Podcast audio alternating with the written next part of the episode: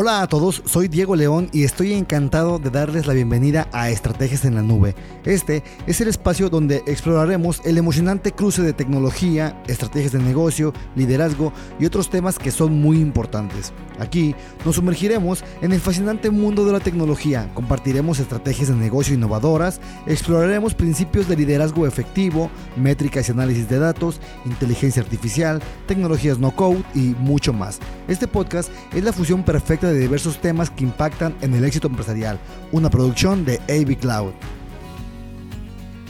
Hola, soy Cristian Chávez y te doy la bienvenida a este tu podcast Estrategias en la Nube. Es momento de hablar de liderazgo. Antes de comenzar, quiero recordarte que este espacio es patrocinado por Uniline, Escuela de Negocios. Ingresa ya a uniline.online y transforma tu capacidad y llévala al siguiente nivel. Es momento entonces de continuar con los capítulos referentes al liderazgo. En el capítulo de hoy abordaremos el importante tema de prácticas para el desarrollo del liderazgo. En el capítulo anterior tuvimos ya oportunidad de hacer una pequeña introducción a algunas leyes universales y por supuesto recomendaciones para que inicies tu camino, mejores tu condición o eleves tu potencial conforme al liderazgo. El día de hoy voy a recomendarte, voy a hacer alusión a tres perspectivas, a tres puntos fundamentales dentro del liderazgo que por supuesto a nivel personal me han sido de bastante utilidad y que espero que también lo sean para ti. En estas prácticas para el desarrollo del liderazgo recuerda que la acción, o sea, llevarlo a cabo, resulta crucial y lo más importante para que ello entonces se convierta en eso que estoy esperando convertirme. Vamos entonces a proceder a la primera de las prácticas. La primera recomendación, el primer objetivo o el primer punto dentro de estas prácticas es que debes aprender a desarrollar tu visión y a mantenerte enfocado. La reflexión del qué quieres y por qué lo quieres resulta crucial en el desarrollo de una visión.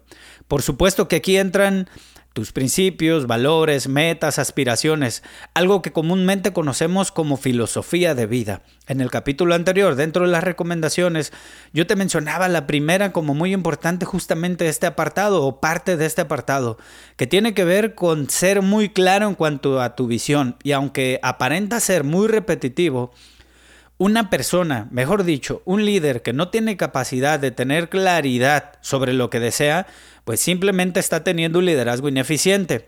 ¿Por qué es tan importante tener, primero que nada, una filosofía de vida que me, que me permita entonces hacer conjugación de mis principios, valores, metas y aspiraciones y mantenerme enfocado para justamente desarrollar una visión?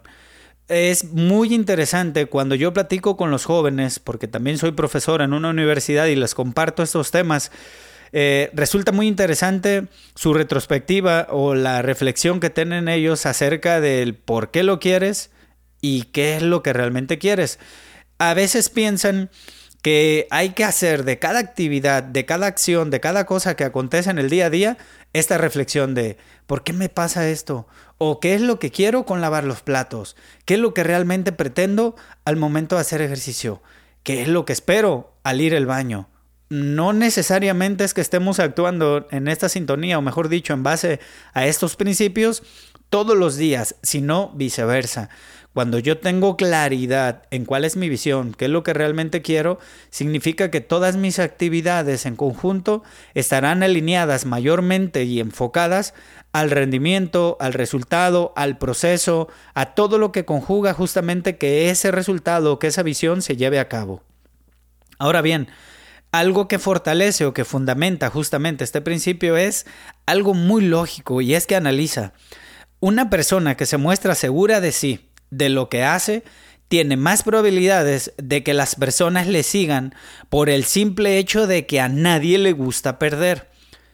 A muchos de nosotros seguramente nos pasó que iniciamos una carrera con tintes o nociones de lo que aparentemente nos gustaba. Otro alto porcentaje no tenía ni idea de qué estudiar y se quedó en la, que aparentemente era mejor opción, en la que aparentemente daba más dinero, en la recomendada por los papás. Cuando estos pasos se continúan de tal manera que simplemente estás trabajando sin orientación, sin claridad sobre lo que realmente esperas, sobre lo que realmente necesitas hacer de tu vida, pues muy seguramente terminarás la carrera y terminarás por afiliarte o siendo empleado de una empresa en la cual sí tengan muy claro qué es lo que quieren o por lo menos estén trabajando ya en sintonía de lo que eso representa para esa compañía. Ahora bien, quiero que imagines que llegas a un hospital donde hay dos espacios con médicos posibles que pueden atenderte. Uno de ellos lo ves preguntando si lo que está haciendo es correcto. En cambio, en el otro espacio simplemente hay un médico que procede de la manera correcta. Se ve preparado, hace cosas lógicamente eh, pues preparado, además asume el riesgo de actuar conforme a lo que cree correcto. ¿Con cuál de los dos médicos crees tú que te gustaría atenderte? O que atendiera a tu mamá, o que atendiera a algún familiar, algún hijo. Seguramente tu respuesta es con una persona que afirma que vende, que toda su postura, su lenguaje corporal y sus actividades en lo que tú estás viendo, pues se muestra segura de sí. No digamos más allá con esta misma ley o este mismo ejemplo, con personas con las que pasa normalmente mucho tiempo. Nos hacemos afines a aquellas personas que lógicamente nos van a llevar a ganar y no a perder. No nos equivoquemos, todos queremos formar parte de un equipo. Esta práctica la tenemos muy bien arraigada como seres vivos, como seres humanos, y es que es un tema instintivo de evolución en el que a todos nos gusta formar parte de un grupo y vamos a formar parte del grupo de los que lógicamente me lleven a eso que yo quiero conseguir. Por ende, tu transformación como líder reside en la importancia de contestar dos simples pero complejas preguntas como lo es ¿qué quiero? ¿Por qué lo quiero? Y después, por supuesto, vendrá el cómo conseguirlo. Pero este es el primer punto importante. Aprende a desarrollar tu visión y mantenerte enfocado. Esta práctica constante de tener claridad sobre lo que quieres, además, te permite mantener una lista de prioridades ajustada y alineada a tus metas y objetivos, de tal suerte que el equilibrio en tus roles que desempeñas te permite ir avanzando pues lógicamente en equilibrio, no solamente en sintonía de una sola cosa. Es fundamental que lo que queramos lleve sintonía con el plano de la familia, con el plano de la salud, con el plano de la alimentación, con el plano del aspecto físico, con el plano de mi salud mental. Hoy más que nunca, Necesitamos vivir en equilibrio. Hoy más que nunca el resultado de nuestro modus vivendi nos está enseñando que debemos estar alineados y enfocados a estos principios básicos de mantenernos en equilibrio. Por eso tu visión debe estar alineada lógicamente a ello. En el momento que eres claro con lo que quieres, es como el término normalmente se considera o lo hemos escuchado, que el universo conspira para que lo consigas.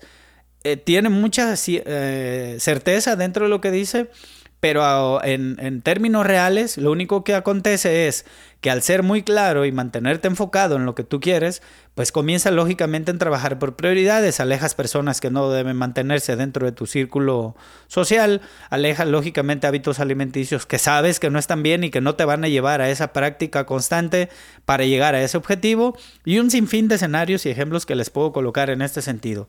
Para este principio simplemente viene a mi mente el ejemplo muy práctico eh, ya les he comentado que he trabajado para algunas compañías, específicamente voy a mencionar un ejemplo de grupo modelo.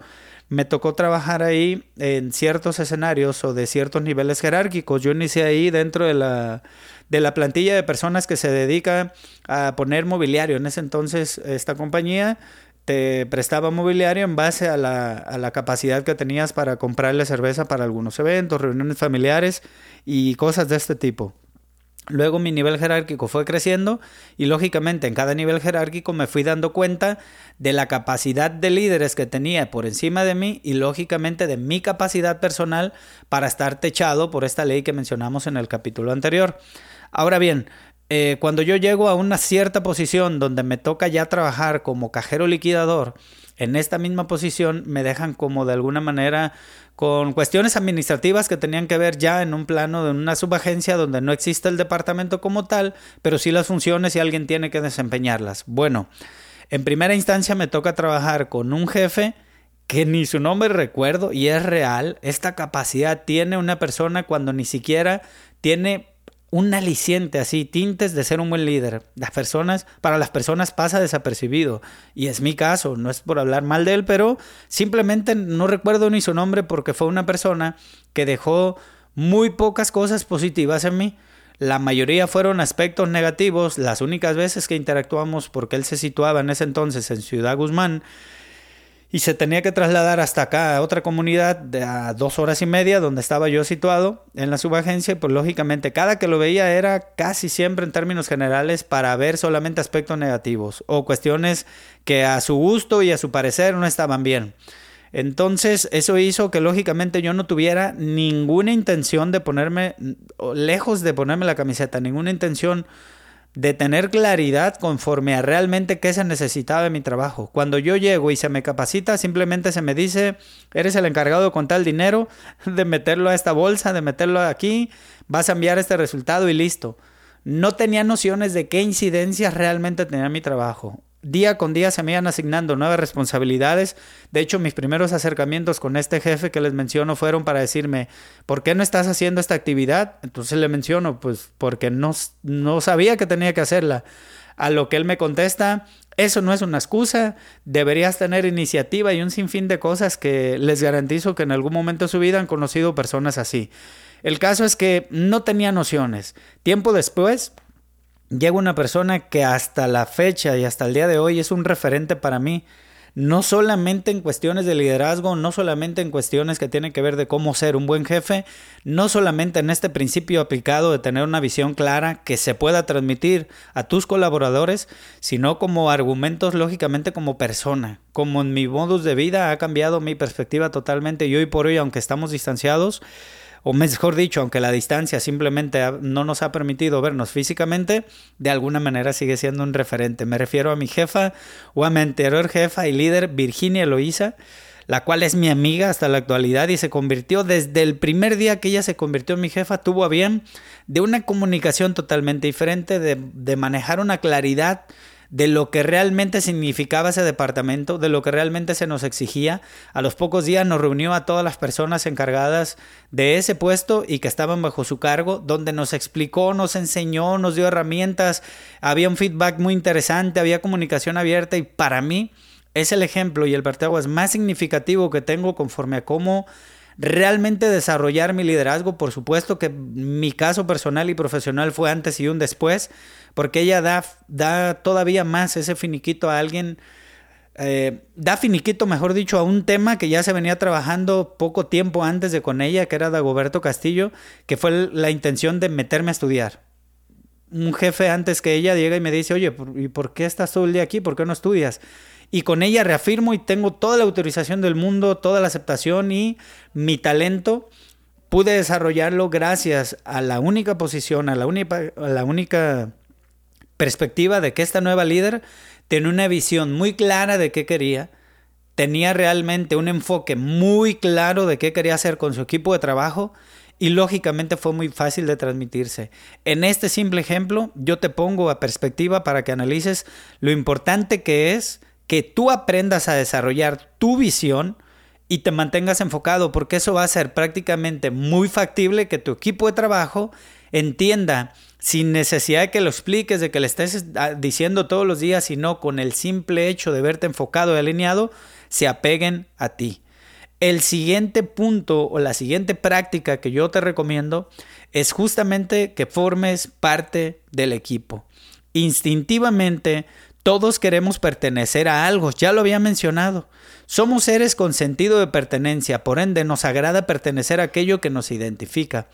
Por eso es que nos casamos, elegimos un equipo de fútbol, hacemos grupitos en la escuela, hacemos grupitos en el trabajo, somos más afines a aquellas personas que piensan lo mismo que nosotros o que reafirman las cosas que nosotros estamos analizando mentalmente y lógicamente en nuestro actuar. Formar parte cuando yo te digo que formes parte del equipo, no tiene nada que ver que vayas a realizar tareas operativas o que en todo momento debas descuidar tus funciones primordiales para estar en la talacha. Al contrario, significa que una vez que estás con un grupo de personas orientando sus esfuerzos en una misma dirección, debes estar presente en el inicio de la tarea y al final de ella. La gente en las organizaciones ha nombrado este simple proceso como supervisión. Hoy por hoy existen muchísimos modelos en los cuales te dicen, tú debes mantener en tu equipo de trabajo una estructura administrativa, perfiles de puesto, descripciones de puesto que permitan que la gente comprenda perfectamente qué es lo que tiene que hacer y lo único que tienes que hacer es poner indicadores y medir su productividad y en base a eso saber si es eficiente o no es eficiente y despídelo o hazle una actividad donde desarrolle su capacidad. Y no digo que esté mal, de hecho me dedico también a formular eh, a crear estructuras administrativas porque son muy importantes. Pero cuando estamos hablando a largo plazo y cuando estamos hablando de organizaciones exitosas, es importante que tú te involucres en la tarea, insisto, no en la realización como tal de la talacha. Si puedes hacerlo, pues lógicamente también tu equipo te lo va a agradecer. Si esto no es descuidar tus funciones primordiales. Pero también eh, va a sumar en la parte de confianza, empatía y un sinfín de cosas. Quiero resumir este punto simplemente con entender que la supervisión como tal en sí, solamente dejándola como supervisión, pues normalmente consiste en algo que conocemos como delegar. Delegar es cuando tienes mucho que hacer y se lo das a alguien más. El asunto con esto es que cuando ese alguien no hace lo que esperabas que hiciera, Viene entonces el enfado, vienen las consecuencias nada favorables y cosas de ese tipo que todos conocemos. Si tú quieres desarrollar equipos de trabajo realmente ligados al liderazgo, es importante intercambiar el delegar por apalancar. El apalancamiento eh, se dice cuando, o más, mejor dicho, el apalancamiento, todos hemos escuchado esta frase, puedo mover el mundo solo con un punto de apoyo, si es que cuento con él. Si tú quieres que las personas sean tu punto de apoyo, necesitan formar parte de algo y tú necesitas formar parte de ese algo.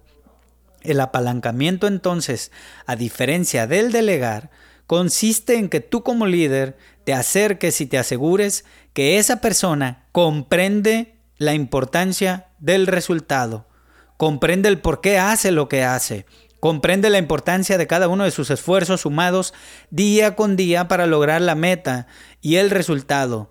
Dicho de otra manera, te vuelves socio de la persona en la consagración de su máximo esfuerzo y por supuesto en la obtención de su máximo esfuerzo, ese en el goce de su visión, eso en el gozo del propósito que también tiene. Y eso es una gran diferencia. Cuando tú eres parte realmente, te vuelves socio realmente de las personas, de tu equipo de trabajo, no significa que les vas a resolver la vida, pero significa que vas a estar presente. Imagina esto y trasládalo a nivel familiar. Cuando nos ha tocado ser, a los que nos ha tocado ser papás, hijos mejor dicho, conocemos la gran diferencia entre un papá presente y uno que no ha sido. Algunos han tenido la fortuna de tenerlo en todo momento y de buena manera. Algunos otros lo han tenido físicamente, pero no de la manera en como quisieran. Algunos otros no lo han tenido ni física ni de la manera que quisieran. Y aún así se han sabido desarrollar. Pero la diferencia entre uno y otro es abismal en el sentido de que tú cuentas con una persona con la cual te puedes afiliar, apoyar en todo momento. Y no nos resuelve la vida, nos enseña el camino para saber lidiar con esas cosas con las cuales, pues por cuestiones de vida, por cuestiones de experiencia, por cuestiones de habilidades, no las he sabido desarrollar adecuadamente. Formar un equipo de trabajo consiste justamente en hacer esos acercamientos oportunos y estar apalancado con tu equipo de trabajo uno a uno y a nivel grupal para que todos sus esfuerzos sumen en esa visión que aprendiste a generar desde la primera vez y hacerlos entender la importancia de cada una de esas actividades. Cuando me toca trabajar con equipos de trabajo y les explico la importancia que tiene la persona que hace la limpieza, porque la imagen de la empresa es fundamental, pero no por eso indica o incide que yo como director de negocios tengo que llegar a barrer y limpiar el negocio. No me pasa nada. Al contrario, voy a hacer y generar mucha empatía con este equipo de trabajo si alguna vez lo hago, pero no es mi responsabilidad principal. Pero sí, voy a sumar su esfuerzo cuando yo me ponga cara a cara con él y le explique y le diga que su función simple, aparentemente como lo es limpiar, como lo es trapear, como lo es mantener el espacio limpio, incide directamente en la forma de cómo cierro yo una venta, incide directamente en cómo percibe mi sitio de trabajo la persona. A eso se refiere el apalancamiento. Y es fundamental. Ahora, a mí me encantan las historias y por eso para esto también me, hizo, eh, cuando estaba preparando este contenido, me hizo recordar muchísimo a mi otra organización en la cual también desempeñé algunas funciones por cinco años, como fue aquí en Guadalajara. Guadalajara, Jalisco, México. Me tocó trabajar con el dueño de una distribuidora. Eh, automovilística. Cuando yo ingreso a trabajar, como lo mencioné en el capítulo anterior, ingreso también ahí en un nivel jerárquico no muy alto, ingreso como jardinero, luego se me dan facultades para crecer eh, como jefe de mantenimiento y cosas de este tipo. Cuando yo fui jardinero me toca conocer literalmente al dueño de la organización. Este dueño de la organización tenía un principio personal y un cuidado por las plantas y los animales bastante valioso, que fue muy significativo para mí ahí darme cuenta que alguien que, genería, que generaba tanto dinero y que a mi nivel de conocimiento en, ese entonces para mí era que los ricos pues jamás se involucraban en ese tipo de cosas, lógicamente me presentó una realidad totalmente diferente. Esta persona nos encargaba constantemente que hiciéramos a lo mejor transformaciones en el jardín, que hiciéramos cambios con muchísima cautela y cada que se abría un nuevo espacio en una nueva agencia, una nueva remodelación en las oficinas o incluso en un rancho que él tuvo oportunidad de comprar a las afueras de Guadalajara, pues nos pedía que tuviéramos mucho cuidado, se acercaba, tenía esta visión y yo tenía un jefe de mantenimiento, un encargado que traía esta plantilla donde estaba yo. En este ejemplo que les quiero dar y por qué es importante mostrarte apalancado es, eh, recuerdo que fuimos a esa propiedad, ese rancho que, esta persona simplemente compró y iba a empezar a adecuar porque quería que su familia pasara buenos fines de semana ahí. Literalmente fue con nosotros, se mezcló en el grupo de trabajo y nos dijo, muchachos, este proyecto es muy importante porque es donde mi familia va a venir a pasar tiempo aquí. La forma en como yo lo he visualizado es que mi cabaña dé a este jardín que este jardín esté cerca de, de este pequeño lago o de este pequeño asentamiento de agua y que alrededor existan este número de plantas. Las plantas que tenemos en tal agencia no las podemos traer aquí, a la entrada podemos poner las palmas. De una visión muy clara donde todos nosotros entendimos perfectamente la tarea a la cual le sumó aún más, al menos a nivel personal, el hecho de haberme explicado que era su familia la que iba a estar ahí. Muchos podrán decirme, bueno, pero no era tu familia la que iba a estar ahí.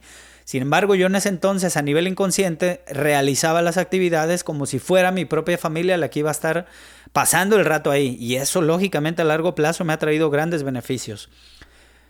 Resumo con esto, llega el fin de semana, las actividades tendrían que haberse terminado, llega esta persona con nosotros a ver el proyecto final después de dos semanas de haber, de haber estado trabajando ahí, se baja de su camioneta, se pone sus guantes, se pone codo a codo a trabajar con nosotros en su equipo de trabajo, termina por acomodar unas plantas, incluso se, echa un par de chascarrillos diciendo, ah, caray, no es tan fácil como parece, o es más fácil estar sentado en la oficina, o yo por eso ya mejor puse mi agencia, cosas de este tipo.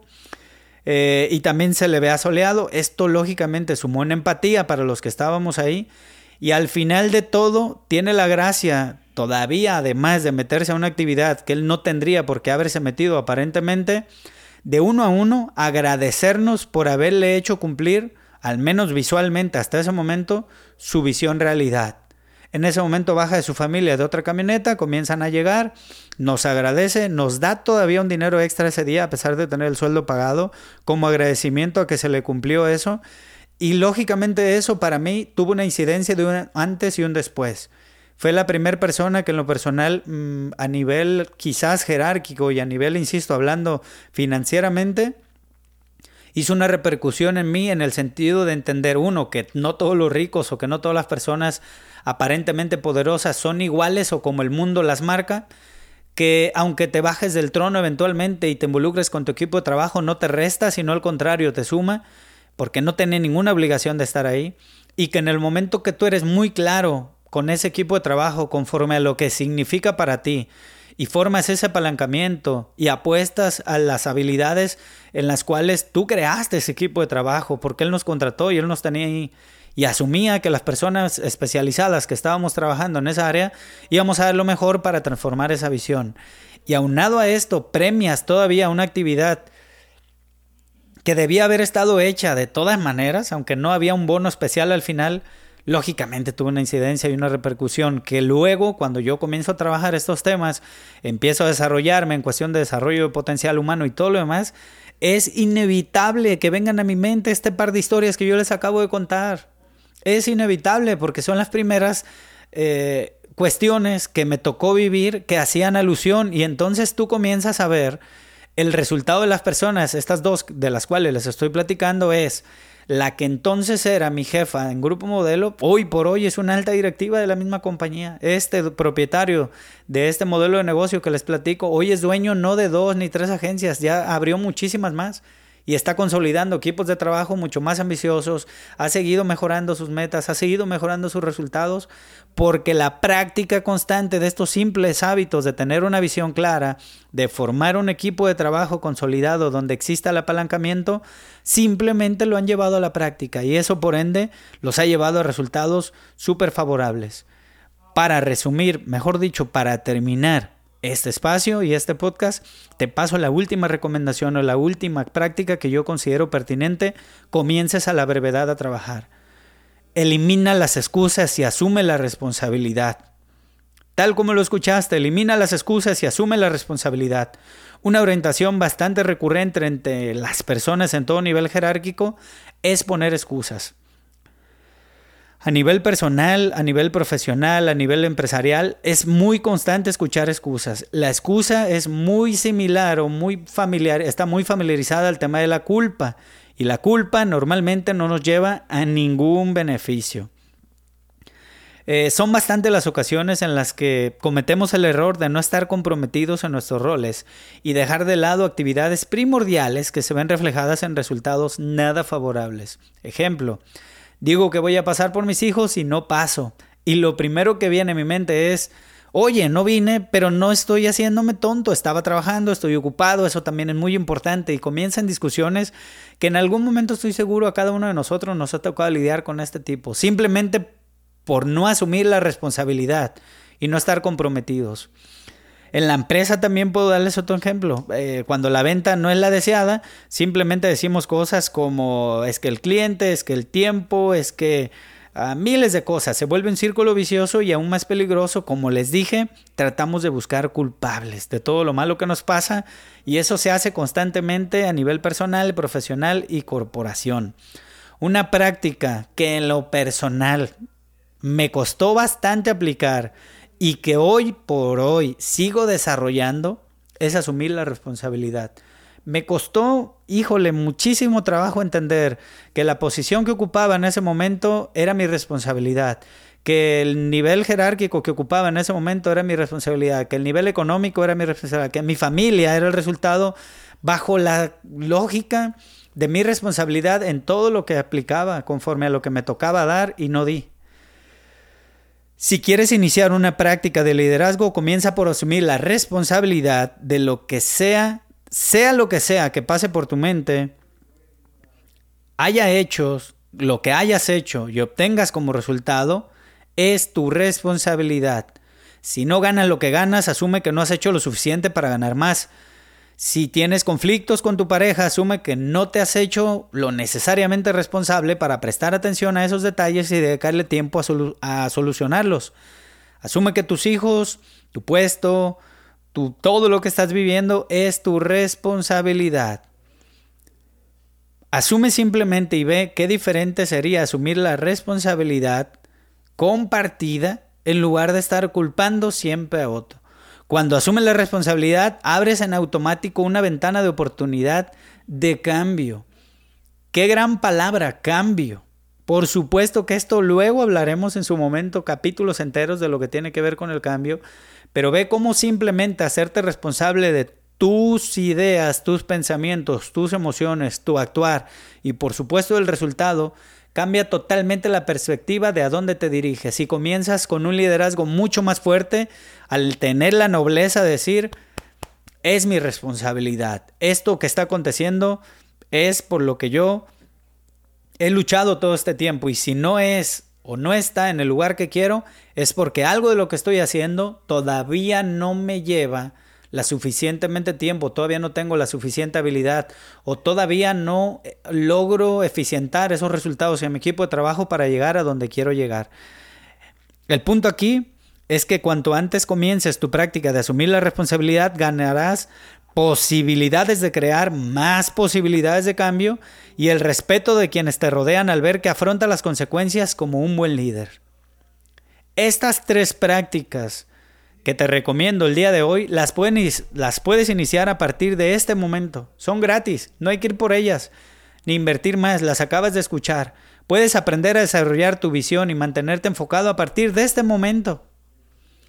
Puedes crear o fomentar ser parte del equipo a partir de este momento. Simplemente apagas tu teléfono, vas con la persona y comienzas a trabajar cara a cara, enviando un correo, utilizando las redes, haciendo una reunión virtual para explicarle a tu equipo o preguntarle, señores, no sé si lo había hecho, pero tenemos claro qué es lo que espero de ustedes, tenemos claro qué es lo que queremos hacer en esta compañía, tenemos claro qué es lo que queremos hacer.